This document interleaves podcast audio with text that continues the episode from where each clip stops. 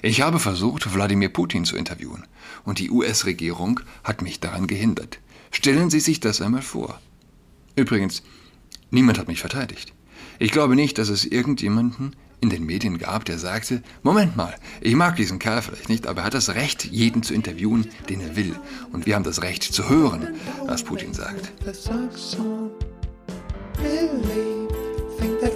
Hallo und herzlich willkommen zu Otras Podcast. Mein Name ist Julian Adrat.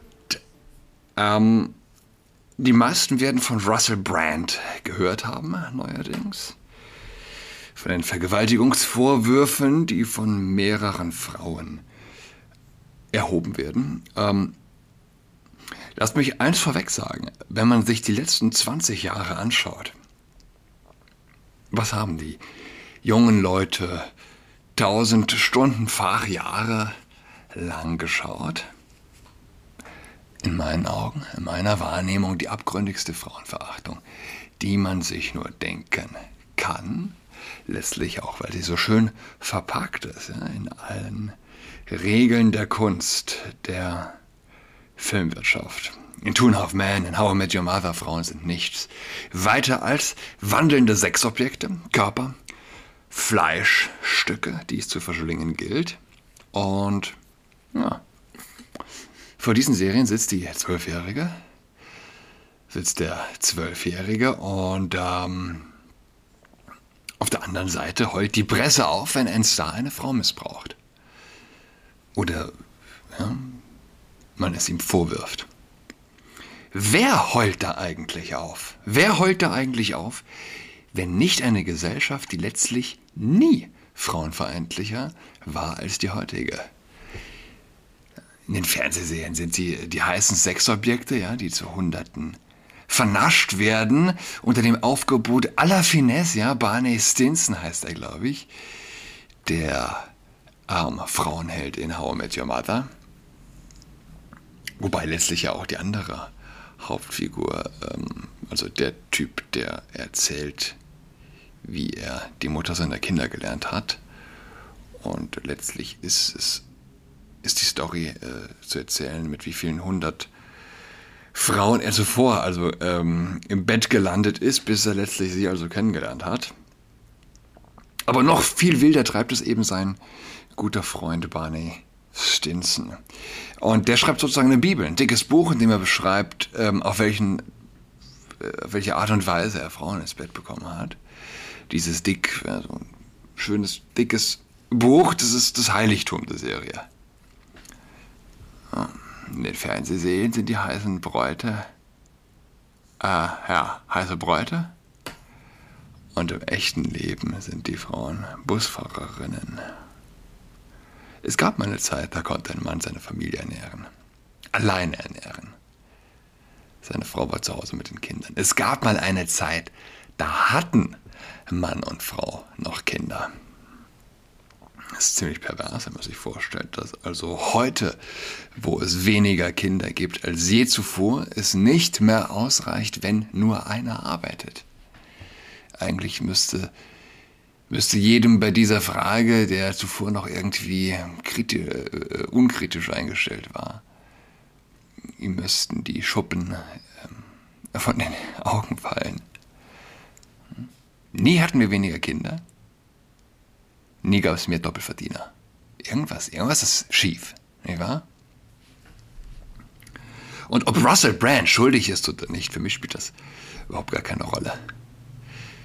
Jetzt die, Ver die Vergewaltigungsvorwürfe gegen den Sänger von Rammstein, wie heißt er? Lindner? Linda? Lind? Ich weiß nicht, ja. Äh, Harald Schmidt hat gesagt, äh, ja, was glaubt ihr, was auf den Aftershows da passiert? Da treffen sich doch nicht die Groupies mit den Stars, um Blümchen zu zählen. Ich weiß nicht, hat er gesagt, Blümchen zu zählen? Blümchen zu zählen, ich weiß nicht, ob das wirklich ein äh, Begriff ist, aber ich hatte das so im Kopf jetzt gerade. Ja. Als ich zuletzt am Berliner Hauptbahnhof war, ähm, vor einer Reise in der Buchhandlung, ich hatte äh, die, die, Bravo gesehen, seit langer Zeit mal wieder, und äh, kurz reingeschaut. Mein erstes Mal mit einem Groupie, hieß es dort. Ein junger Promi wurde interviewt, ob er mal Sex mit einem Fan gehabt hätte. Und er erzählte von der Nummer mit dem jungen Mädel. Das Ganze war ein bisschen verpackt, so nach dem Motto, eigentlich hätte er sie gerne nochmal gesehen, aber schon okay, dass er sie also nicht wieder gesehen hat. So irgendwas in diese Richtung. Mich interessiert nicht, ob der 70-jährige Multimillionär Harvey Weinstein Penelope Cruz vergewaltigt hat. Mich interessiert, warum es niemanden stört, wenn wir Zwölfjährigen erzählen, sich mal eben von einem Promi vögeln zu lassen, ist eine nette Sache. Ja? Mich interessiert, warum es niemanden stört, wenn in Sachsen die Regierung ein Pornoportal mit Steuergeld finanziert. Das, das interessiert mich. Was nützt es, wenn sich, wenn sich die Bildzeitung die Seele über einen Brommi aus Übersee aus dem Leib, äh, Leib, äh, aus dem Leib schreit, äh, wo zu Hause, wenn zu Hause die äh, eigenen Kinder gefressen werden? Aber ich, ja, ich glaube bei Russell Brand, ähm, das wird nicht unbedingt negativ für ihn ausgehen. Man denke nur an Tucker Carlson, ich komme gleich noch auf ihn zu sprechen. Russell Brand, seine, seine Schlagfertigkeit überhaupt, seine Wortgewandtheit, das ist wow. Ja, sucht aktuell, wie ich finde, ihresgleichen. Und klar, er hat sich mächtige Feinde gemacht. Und es ist schwierig in der deutschen Presselandschaft einen Artikel zu finden, der nicht nur aus Schablonen besteht, ja, sondern tatsächlich recherchiert wurde, beziehungsweise einfach nur zeigt, schlicht zeigt, dass jemand mit Interesse an der Wahrheit diesen Artikel geschrieben hat. Vielleicht ist es auch unmöglich, einen solchen Artikel zu finden. Ich lese von der Webseite The, Gra The, The Gray Zone. Der Autor von Briefen an Social-Media-Unternehmen, in denen die finanzielle Bestrafung von Russell Brand gefordert wird, ist ein britischer Anwalt, der in Londons Krieg gegen Covid-19 und Andersdenkende in der Ukraine verwickelt ist. Ihr Mann war Kommandeur der PsyOps-Abteilung der Armee, also ihr, seine Autorin. Die sogenannte, wie heißt sie denn nochmal jetzt? Wo habe ich denn den Namen? Kommt bestimmt gleich. Ja, Vorwürfe der britischen Medien wegen sexuellen Fehlverhaltens und sexuellen Missbrauchs durch den Komiker und Podcaster Russell Brand veranlassten YouTube, den beliebten Kanal des Stars, am 20. September zu ent monetarisieren, zu enttarnen, übersetzt mir Google Translate das. Zu enttarnen, nein, zu entmonetarisieren. The Grey Zone kann nun enthüllen, dass die finanzielle Zensur von Brand durch YouTube das Ergebnis der Bemühungen eines, einer ehemaligen, eines ehemaligen britischen Regierungs Bemühungen eines ehemaligen britischen Regierungsministers ist, der für das Vorgehen Londons ja, gegen Covid etc. verantwortlich war. YouTube rechtfertigt die, die Demonetarisierung von Brand mit der Begründung, dass dieser gegen ihre Richtlinien zur Verantwortung des Urhebers verstoßen habe. Dies ist das erste Mal, dass ein Inhaltsersteller vom Unternehmen aus anderen Gründen als den auf der Website veröffentlichten Videos finanziell bestraft wird. Ja? Ein Sprecher behauptete, wenn das Verhalten eines YouTubers außerhalb der Plattform unseren Nutzern, Mitarbeitern und unserem Ökosystem schadet, ergreifen wir Maßnahmen. Also nicht das, was dort in den Videos gesagt und getan wird, ist ausschlaggebend, sondern wie sich die Person zu Hause verhält. In dem Fall zum Beispiel in einem Bett im Hotelzimmer oder, oder so. Die Vorwürfe gegen Brand stammen aus der Zeit zwischen 2006 und 2013 und müssen vor Gericht noch bewiesen werden. Es gibt keine Hinweise darauf, dass die Strafverfolgungsbehörden in Großbritannien oder den USA wo die Straftaten angeblich begangen wurden, die Vorwürfe untersuchen. Brand hat Vorwürfe des Missbrauchs und der Vergewaltigung vehement zurückgewiesen. Brands Videos, in denen er politische Entwicklungen und Themen wie die Covid-19-Pandemie, die Propaganda der Konzernmedien und den Stellvertreterkrieg in der Ukraine analysiert, haben ihm ein Millionenpublikum beschert. Ich glaube tatsächlich, er ist aktuell die letzten zwei Jahre der am stärksten wachsende äh, Kritiker, sage ich mal, des Mainstreams gewesen. Und ihn zu einer der einflussreichsten alternativen Medienpersönlichkeiten der Welt gemacht. Aus diesem Grund scheint er als Bedrohung für die von Washington und London verbreiteten Narrative eingestuft worden zu sein. Neue Entwicklungen deuten darauf hin, dass YouTubes Markenzensur durch einen direkten Erlass der britischen Regierung vorangetrieben wurde. Am 19. September erhielten die Social-Media-Unternehmen TikTok und Rumble zwei fast identische Briefe von Caroline Dinenage. Nee, das spricht man bestimmt anders aus. Ne? Ich weiß es nicht.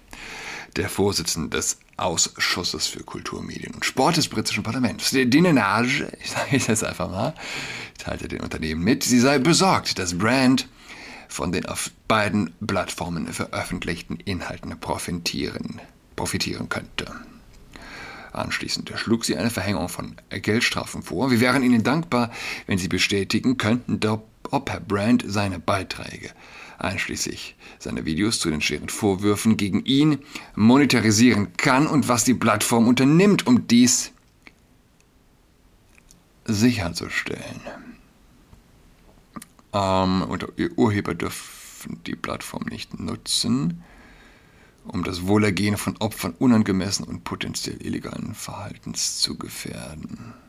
Ich hoffe, man versteht dieses holprige Deutsch. Also es geht darum, kann er jetzt zum Beispiel auch noch Geld verdienen mit dem Video, wo er sich zu seinen Vergewaltigungsvorwürfen, äh, zu den Vorwürfen erklärt, die ja erstmal nur Vorwürfe sind. Aber das kann ja nicht sein, dass er quasi auch noch in seiner Replik äh, Geld verdient, mit seiner Replik auf die Vorwürfe. Total pervers, total pervers. Der Brief des Ausschusses an Rumble enthielt eine direkte Aufforderung zur Demonetarisierung. Wir würden gerne wissen, ob Rumble beabsichtigt, sich YouTube anzuschließen und Herrn Brandt die Möglichkeit zu entziehen, auf der Plattform Geld zu verdienen. In einer vernichtenden Antwort auf die Nenages im Brief behauptete Chris Pawlowski, CEO von Rumble, dass sein Unternehmen offensichtlich sexuelle Übergriffe, Vergewaltigungen und alle schweren Verbrechen bedauert und glaubt, dass sowohl die mutmaßlichen Opfer als auch die Angeklagten Anspruch auf eine umfassende und ernsthafte Untersuchung haben. Pawlowski kritisierte weiterhin die Demonetarisierung von Brand durch YouTube und erklärte, dass Rumble für sehr unterschiedliche Werte steht und die Forderungen des britischen Parlaments nachdrücklich ablehnt. Der CEO fuhr fort, wir halten es für zutiefst unangemessen und gefährlich, dass das britische Parlament versuchen würde zu kontrollieren, wer auf unserer Plattform sprechen darf oder wer damit seinen Lebensunterhalt verdienen darf. Eine Einzelperson herauszugreifen und ihr Verbot zu fordern, ist umso beunruhigender, wenn man bedenkt, dass keinerlei Zusammenhang zwischen den Anschuldigungen und seinen Inhalten auf Rumble besteht. Marker, äh, du darfst Teenager äh, erzählen. Ein One-Night-Stand mit einem Star ist eine feine Sache, aber du darfst nicht Big Tech und Big Pharma kritisieren, denn dann kommen sie und werfen dir sexuelles Fehlverhalten vor. Dann kommt die Regierung und versucht, dir den Geldhahn zuzudrehen. Und jeder weiß, jeder weiß, ja, unsere selbsternannten Feministen, die Lockdown-Anbeter und äh, ja, all jene vermeintlichen Kämpfer für Gerechtigkeit. Sie neigen eben ganz offensichtlich dazu, einen so perversen Machtmissbrauch einer Regierung eben zu verteidigen. So, ich hatte, ich hatte eben Tucker Carlson erwähnt.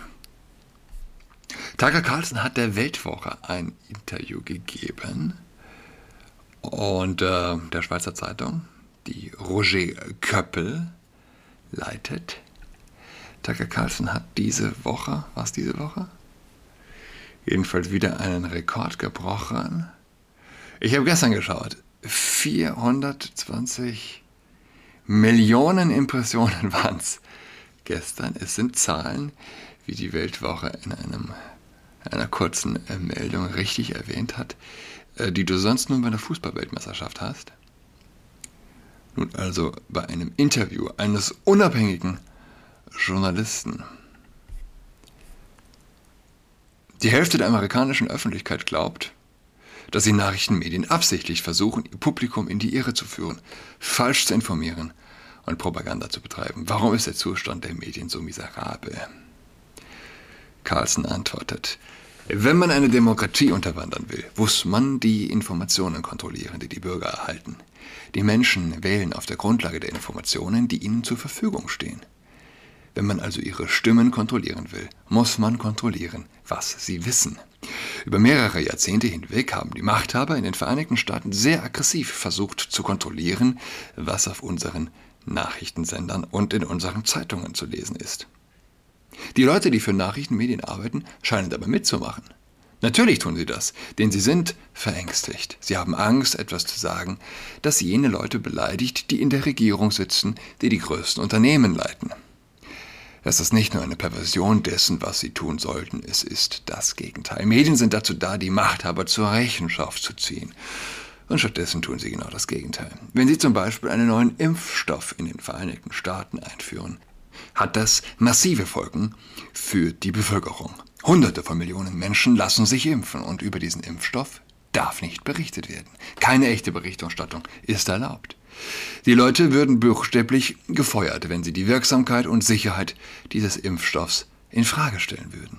Das ist wahnsinnig. In einer funktionierenden Demokratie wäre es die Aufgabe der Nachrichtenmedien, über ein Medikament, das jeder einnehmen muss, zu berichten, ob es sicher ist oder nicht und ob es funktioniert oder nicht.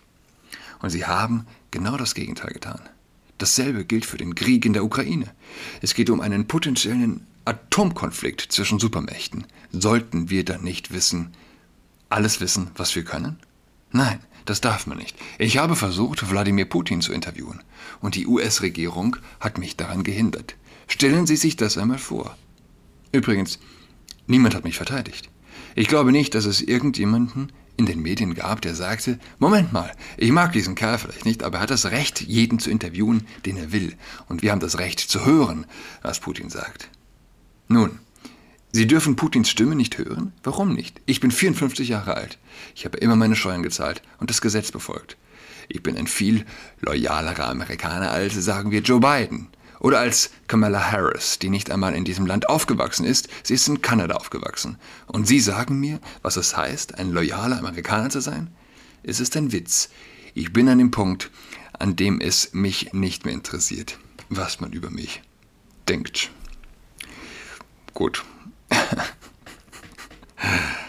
das ist verständlich, ja, bei wahrscheinlich jetzt 500 Millionen Impressionen des Interviews, das er führt mit dem äh, argentinischen Präsidentschaftsanwärter. Aber machen wir erst noch mal weiter in dem Interview mit der Weltwoche. Eine weitere Geschichte, die in der Presse keinerlei Recherchen ausgelöst hat, ist die Behauptung, die Joe Bidens eigene Tochter Ashley in ihrem privaten Tagebuch aufgestellt hat, dass Joe Biden sich ihr gegenüber, als sie ein junges Mädchen war, in einer Weise verhalten habe, die sie als wahrscheinlich nicht angemessen beschreibt. Hunter gab seinem Vater den Decknamen Pidu Peter in seiner Handy-Kontaktliste. Ich nehme an, dass Pedo Peter in Amerika eine ungewöhnliche Anrede für den eigenen Vater ist. Warum hat die Presse so wenig Interesse daran gezeigt, diese beunruhigenden Details zu untersuchen, insbesondere in der Post-MeToo-Ära? Nun, sie, Ashley, hat in ihrem Tagebuch, das nur für sie selbst bestimmt war, festgehalten, dass ihr Vater mit ihr duschte, als sie ein Kind war. Und weil er das tat, sei sie sexsüchtig geworden. Das hat sie nicht behauptet, sie hat es in ihrem Tagebuch aufgezeichnet. Die Reaktion der beiden Regierungen bestand darin, das Justizministerium zu veranlassen, das Haus des Mannes zu durchsuchen, der das Tagebuch hatte, und die Leute zu verhaften, die im Besitz des Tagebuchs waren. Obwohl sie es nicht gestohlen, sondern dafür bezahlt hatten. Ashley Biden hat es in einem Haus zurückgelassen, das sie gemietet hatte. Das Joe Bidens Duschen mit der Tochter ist ein Sexualverbrechen. Ich habe drei Töchter. Ich kann Ihnen versichern, dass es nicht normal ist, dass ein Vater mit seinen Töchtern duscht. In ihrem Tagebuch schrieb Ashley, ich glaube, ich bin sexsüchtig, weil mein Vater mit mir geduscht hat. Übrigens, Joe Biden hat Demenz und regiert nicht die Vereinigten Staaten, was natürlich die Frage aufwirft, wer dann? Wer regiert die Vereinigten Staaten? Was denken Sie? Ich würde annehmen, es ist Barack Obama durch seine Leute, die er aus seiner Regierungszeit kennt und die nun in Bidens Regierung sitzen, aber ich weiß es nicht. Die New York Times hat sich nicht die Mühe gemacht, darüber zu berichten, aber Joe Biden ist dement. Er ist nicht in der Lage, einen vollständigen Satz zu sprechen, geschweige denn die größte Organisation der Menschheitsgeschichte, nämlich die US-Regierung, zu leiten. Er ist 80 Jahre alt, er kann kaum sprechen, er kann kaum gehen und er wird erneut für das Amt des Präsidenten der Vereinigten Staaten kandidieren, während ein Krieg im Gange ist. Das Ganze ist so verrückt, dass sie nicht mehr versuchen, jemanden zu überzeugen, sondern nur noch versuchen, Leute, die Fragen stellen, zu unterdrücken. Wenn man die amerikanischen Medien liest, gibt es nur Geschichten über Kim Kardashian und jede Menge irrelevanten Mist über Transen. Und all dieses Zeugs. Tolles Interview, muss man eigentlich fast mehr von lesen. Ich verlinke den Artikel. Ähm, ja, Transen und so Zeugs. Und also auch Russell Brands dunkle Vergangenheit. Allegedly, allegedly, nicht wahr? Ich wünsche allen eine schöne, eine schöne Woche, schönen Dienstag. Wir hören einander. Schweigt nicht. Bis dahin. Ciao. She's got COVID-19, she's tucked in all alone. She is tucked in toweling with her socks on. She's got COVID-19, she's tucked in all alone. She is